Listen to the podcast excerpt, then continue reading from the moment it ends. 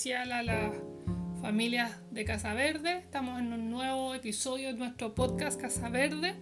En esta oportunidad estamos, continuamos conversando con María Jesús Bernachina, eh, fundadora de Casa Verde.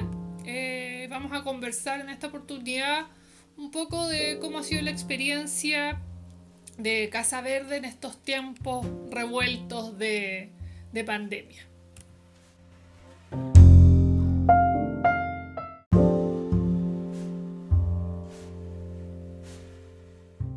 Jesús, eh, ¿nos podríais contar un poco cómo, cómo habéis visto este proceso asociado al, al tema de, de, de, la situación de pandemia en la que, en la que estamos? ¿Cómo un poco habéis visto como el rol de Casa Verde y, que, y, y de alguna forma cómo también ha ido, nos hemos ido finalmente todos como, como familia, como comunidad, replanteándonos un poco lo, el rol de Casa Verde, el rol de la educación que Casa Verde pretende, pretende también desarrollar? ¿Cómo un poco veis ese proceso? Bueno, yo lo hilaría un poco también como con lo que ha ido pasando con estos años, como esto que te decía, en el fondo, parte siendo como un lugar, una, una idea de espacio donde los adultos en el fondo podemos encontrarnos y aprender a acompañar y a criar a nuestros hijos. Eh, entonces, desde ahí Casa Verde nunca fue un lugar como donde, ven, trae a tu hijo a Casa Verde y tu hijo será súper bien educado, sino que eh, creemos esta comunidad de adultos que de alguna manera nos hace sentido educar a los niños de esta manera, como nos hace sentido que los niños jueguen, que los niños nos observen eh, y que en, el fondo como, como este cuidado de la infancia, en donde efectivamente eh, el aprendizaje se da de manera natural, donde los niños, para mí creo yo, la principal herramienta es el juego. Y, y donde el gran alimento tiene que ver con quiénes son los adultos que estamos acompañando estamos despiertos, estamos atentos, eh, percibimos las necesidades de los niños, los estamos acompañando, estamos pudiendo crecer con ellos o no. Y siento que como que todos esos cuestionamientos en el fondo son así conversaciones que, han ido, que hemos ido como poniendo sobre la mesa en estos años. También a partir de esta idea de, oye, ¿qué pasa si no se van al colegio? ¿Qué pasa si no los escolarizamos? ¿Qué pasa si simplemente confiamos en que van a aprender porque es la naturaleza humana? Y eso yo siento que con los años ha ido demostrando para mí nos ha ido mostrando que es, que es así. O sea, lo que nos imaginamos que podía pasar en cuatro, cuatro años atrás, creo que está pasando. O sea, nuestros niños están leyendo, están escribiendo, tienen intereses múltiples, todo lo quieren aprender, todo lo quieren saber. Y siento que, que, que hemos estado como sembrando como en el alma de estos niños. Eh, mucha bondad, en, en, justicia, como cosas, o sea, yo veo a mi hijo al menos y digo, lo estamos haciendo bien, o sea, son niños que, que cuidan a sus amigos, que son justos, que velan por la verdad, que quieren mucho aprender, y eso ha sido como el decir, bien, o sea, el niño no necesita un currículum, porque probablemente el currículum es el niño, mm. Eh, sí necesita un adulto que esté atento, que esté despierto, que lo perciba, que quiera hacer, quiera acompañarlo. O sea, creo que, creo que el modelo Casa Verde es, no, es, no es delegable. O sea, por mucho que me guste Casa Verde, no puedo delegárselo a Casa Verde. O sea, me involucra a mí como papá o mamá porque además yo también tengo que tener una convicción. O sea, yo como mamá tengo la convicción de que mi hijo es un ser humano que está aprendiendo, de que es feliz, de que mientras sea feliz y tenga amor, no necesita mucho más que eso. Y entonces la verdad es que la, la pandemia no ha hecho más que venir a mostrarnos, creo yo, que, que como que, que, es así, o sea, que se puede, que creo que lo que más extrañamos de, de, de, de encontrarnos físicamente es la vida social. O sea, que es lo que siempre hablamos, o sea, para mí es como un adulto un niño acompañado de un adulto que, que, ama el mundo, un adulto que le muestra el mundo con amor, con, que despierta en el niño interés, eh, y además un espacio en donde yo me puedo vincular con diferentes seres humanos que tienen distintas edades, que tienen diferentes intereses, y cómo el aprendizaje se da los unos, naturalmente los unos, entre los unos y los otros. Entonces sí creo que la pandemia nos ha mostrado que que pucha que es difícil educar en casa, o sea, que, que, que pucha que, que, la vida moderna, aislada, solitaria, sin tribu, nos es difícil. Eh, y que en realidad que si la tuviéramos, entonces yo pudiera cerrar ahora como mi cuadra y, juntarme con mis vecinas para turnarnos para cuidar a los niños, siento que las escuelas desaparecerían. O sea, basta con que exista un espacio donde una comunidad se pueda encontrar, para mi gusto, para que las, las escuelas como realmente se desdibujen, o sea, pierdan totalmente el sentido. O sea, y también va a mostrar un poco como cómo han reaccionado las escuelas tradicionales frente a esta situación, que finalmente han terminado como agobiando más a las familias que, que ya lo estaban pasando mal por el, por el tema del encierro, la pandemia, etcétera, y, claramente muestran que, que, no es el mejor camino y, bueno, lamentablemente las consecuencias las están pagando los niños, las niñas y, y las familias.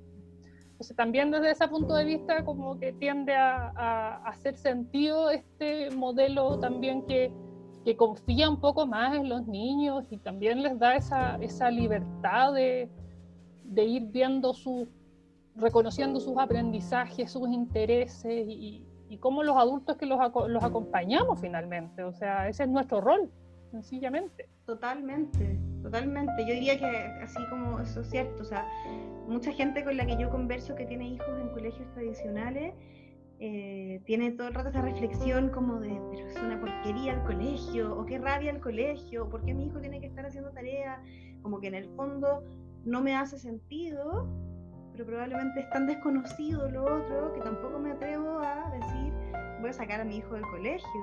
Porque claro, yo creo que para ojos de algunos nosotros somos un poco locos, o sea, como, como tu hijo de 8 años no va al colegio.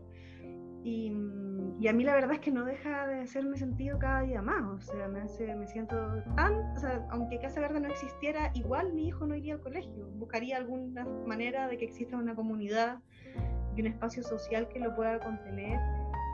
Eh, y porque también claramente estar encerrado con tu hijo todo el día y hacer, hacernos cargo de todo, porque finalmente tenemos este multirol en donde trabajamos, los criamos y nadie, nadie puede sostener eso por mucho tiempo, si no, no es no es saludable.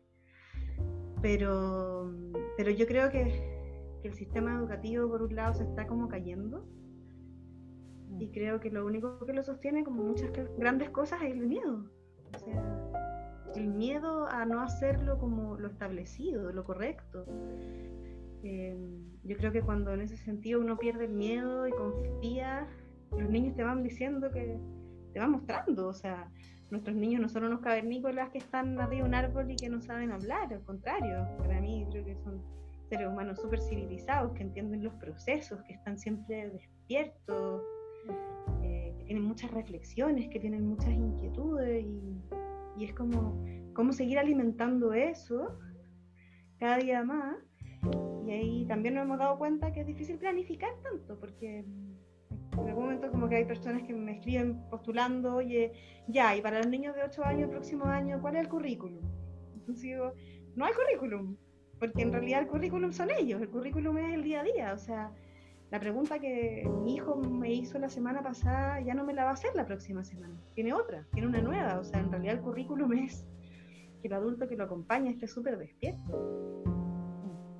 Y desde ahí también la, relevancia y el, y el, foco también que ha puesto, yo creo, Casa Verde, como en los procesos de autoformación de, la, de las familias. O sea, hay, hay, pocos proyectos educativos, yo creo, que se hacen como cargo tan, con tanta profundidad, digamos, de, de una reflexión en serio de, por parte de las familias. Que, que, que claramente a veces también es como, eh, de alguna forma, como como, percibía a lo mejor como una carga, cuando en mm. realidad es absolutamente necesaria. Sobre todo para yo creo que también es cultural. Es cultural, o sea, es cultural que yo pago un buen colegio y alguien se hace cargo, es cultural que la reunión de apoderados es un cacho, es cultural que el chat del, del colegio del hijo es una lata. Eh, bueno, hemos pasado por todo, porque, bueno, como eso, como tú decís, como es súper, hemos puesto mucho énfasis en, el, en, esa, en, esa, en esa idea de la educación del adulto, porque yo siento que es que si no, no es real. Porque en el fondo es como que quiero cambiar el mundo, pero voy a pagar para que alguien lo cambie por mí. Entonces, y en realidad, si yo quiero que mi hijo vaya a un espacio en donde el juego el protagonista y él va a aprender de manera libre, pero en la casa estoy preocupada de que aprenda a leer y lo estoy castigando, claramente no es probablemente el lugar o no, no estamos yendo para, el mismo sentido. Entonces, sí, claro, como que esta, esta suerte como de obligación a los papás de participar, de estar, de, de, ir, eh, tiene que ver con que efectivamente eres tú el que está educando a tu hijo. Eres tú el que está, el, principal modelo a seguir de tu hijo. Como mm, tu hijo puede estar todo el día conmigo y aún así tú eres su principal modelo. de hecho, si lo que la mamá plantea o, espera o hace es muy distinto lo que hacen este grupo de adultos que está acompañándolos en Casa Verde, para un niño es súper complejo eso. Es súper complejo cuando mi mamá dice que sí y mi maestra dice que no contrario, o sea, es como si todos los adultos que me están acompañando me dicen que sí, es porque claramente les hace sentido a todos lo que estamos haciendo. Habrá una consistencia. claro, y yo como niño lo recibo como una certeza también. Exacto. En algún momento bueno, tenemos nos reunimos todos los meses, hemos ido también como construyendo el cómo, cómo las familias participan cada vez más. O sea, desde ir a los fines de semana a cuidar la casa, desde tratar de mantenerlos súper al tanto de todos los proyectos y tareas, cosas que se nos van ocurriendo, el cómo los vamos incluyendo. Eh, también tenemos esta instancia mensual de reunión en donde la idea siempre tiene, ha sido como un espacio en donde nos. Ya que al principio del proyecto me dejaron a los niños y dejaron de ir, era como cómo, cómo siguen viniendo y cómo siguen siendo vital los, los adultos de esta casa.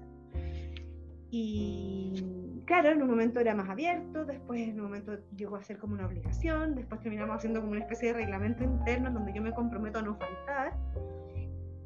Y yo siempre he dicho como que siento que el, el gran, como la gran, la, gran cosa a la que queremos llegar es como en el fondo más que como pucha que lata, tengo, me toca reunión o cómo me justifico. Eh, o cómo, le, cómo, convencemos a los papás de que es importante que vengan, es como, en realidad yo siento que como adulto, papá, mamá, debiera ser como, yo no me lo quiero perder. O sea, yo no me quiero perder este encuentro porque este encuentro le da sentido a mi decisión de que mi hijo esté acá. Y este encuentro cambia la percepción de mi hijo. O sea, es increíble cuando nos hemos tenido, hemos tenido muchas reuniones, hemos hablado de muchos temas, temas diferentes, pero cuando hay una familia que no va, como algo pasa con ese niño. Porque de alguna manera es como que existe una, una especie de, acuerdo implícito entre todos los adultos que sí nos encontramos, que sí escuchamos esa clase o que sí compartimos una dinámica, que sí, sí o sí va a llegar al, grupo completo. O sea, mm. lo que yo hago en mi casa, lo que yo pienso, lo que yo opino, va a llegar a la casa de todos los niños de Casa Verde.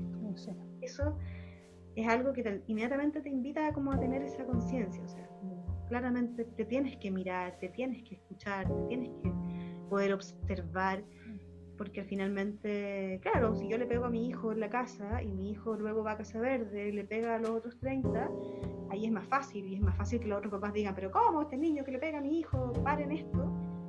Y, y, no pegar, pero el simplemente no ir a la reunión o no tener interés o no, incluso no entender bien por qué estoy acá. Em, incluso seguir esperando que alguien más se haga cargo como de, bueno, de lo cultural, pues, del, del cliente. Sí, sí. También a mí me da la impresión de que, yo lo vivo también un poco como, como un espacio de formar comunidad finalmente. O sea, las reuniones también te permiten un poco, un poco eso. Bueno, también otro tipo de instancias eh, de más, más sociales también colaboran harto en eso, pero sino también a uno como mamá, eh, un poco esta figura que tú decías, como que uno lo, ven como un poco eh, como el loco, eh, de repente es súper necesario encontrarse con esos otros locos, porque como que también te permite como reafirmar y decir, sí, está bien, está bien esta decisión, está bien, no, no, no es una locura, más allá de lo que tú ves con tu hijo, tu hija, que tú dices, sí, yo lo veo bien, etcétera. también el compartir que hay otros que también pretenden lo mismo, que están intentando cambiar las cosas en una forma que va, va para el mismo lado. Yo creo que eso ayuda harto también eh, a entender un poco el sentido de las reuniones y no, y no transformarla en una, una carga, pues, en una obligación, en una imposición finalmente. Claro, o sea, Y, y, de hecho es que creo que como que está como, hay una, una, frecuencia o un espacio que es la idea y es como la ideología, y otra que es la realidad. Y yo siento que esta realidad solo puede existir si es que esta comunidad existe también. O sea, gracias a que esta comunidad se encontró o se ha ido encontrando, porque obviamente también en cinco años eh, entran personas, no les gusta, no, les hace tanto sentido, en fin, pero hay e, e, en ese camino hay un grupo de personas que nos hemos ido quedando, que nos hacen profundo sentido y que estamos como a disposición de este espacio para que existan espacios como este, para que no solo nuestros niños, sino que como construirlo y la construcción para mí es solo se da con la comunidad. Y siento que esa comunidad se ha fortalecido mucho en este proceso de pandemia, mucho.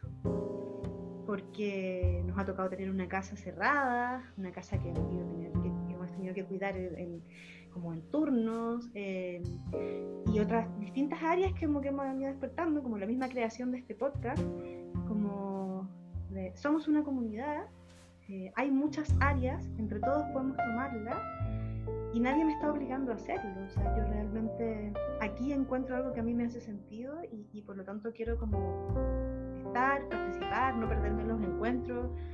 Y incluso cuando algo no me parece o, se me ocurren unas ideas, me siento con toda la confianza de plantearlas, porque también entendiendo como esta misma idea de los adultos, los, maestros no somos como las diosas de nada, o sea, somos un montón de adultos, de hecho cuando alguien no puede ir a trabajar, ojalá siempre nos reemplace una mamá o un papá, para los niños ellos siento que se sienten súper cobijados por esta comunidad se sienten cómodos con los papás, con las mamás, saben cómo se llaman.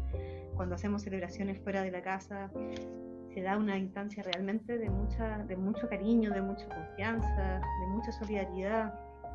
Cuando nace una guagua, cuando se muere alguien de alguna familia, en fin, ahí uno puede ver realmente que hay una comunidad activa, más allá como de esta suerte de como institución, mm. familia que consume el producto. Mm. Siento que y estamos totalmente en construcción, además de cómo se construye una organización de una manera distinta y de cómo además se va acompañando a los niños, porque obviamente, así como hemos ido creciendo con ellos, imagínate que entraron desde todos tres años y ahora tienen ocho, y, eso ha sido muy bonito, como ellos nos han ido poniendo como en situación de, oye, estoy creciendo y necesito que ustedes crezcan conmigo.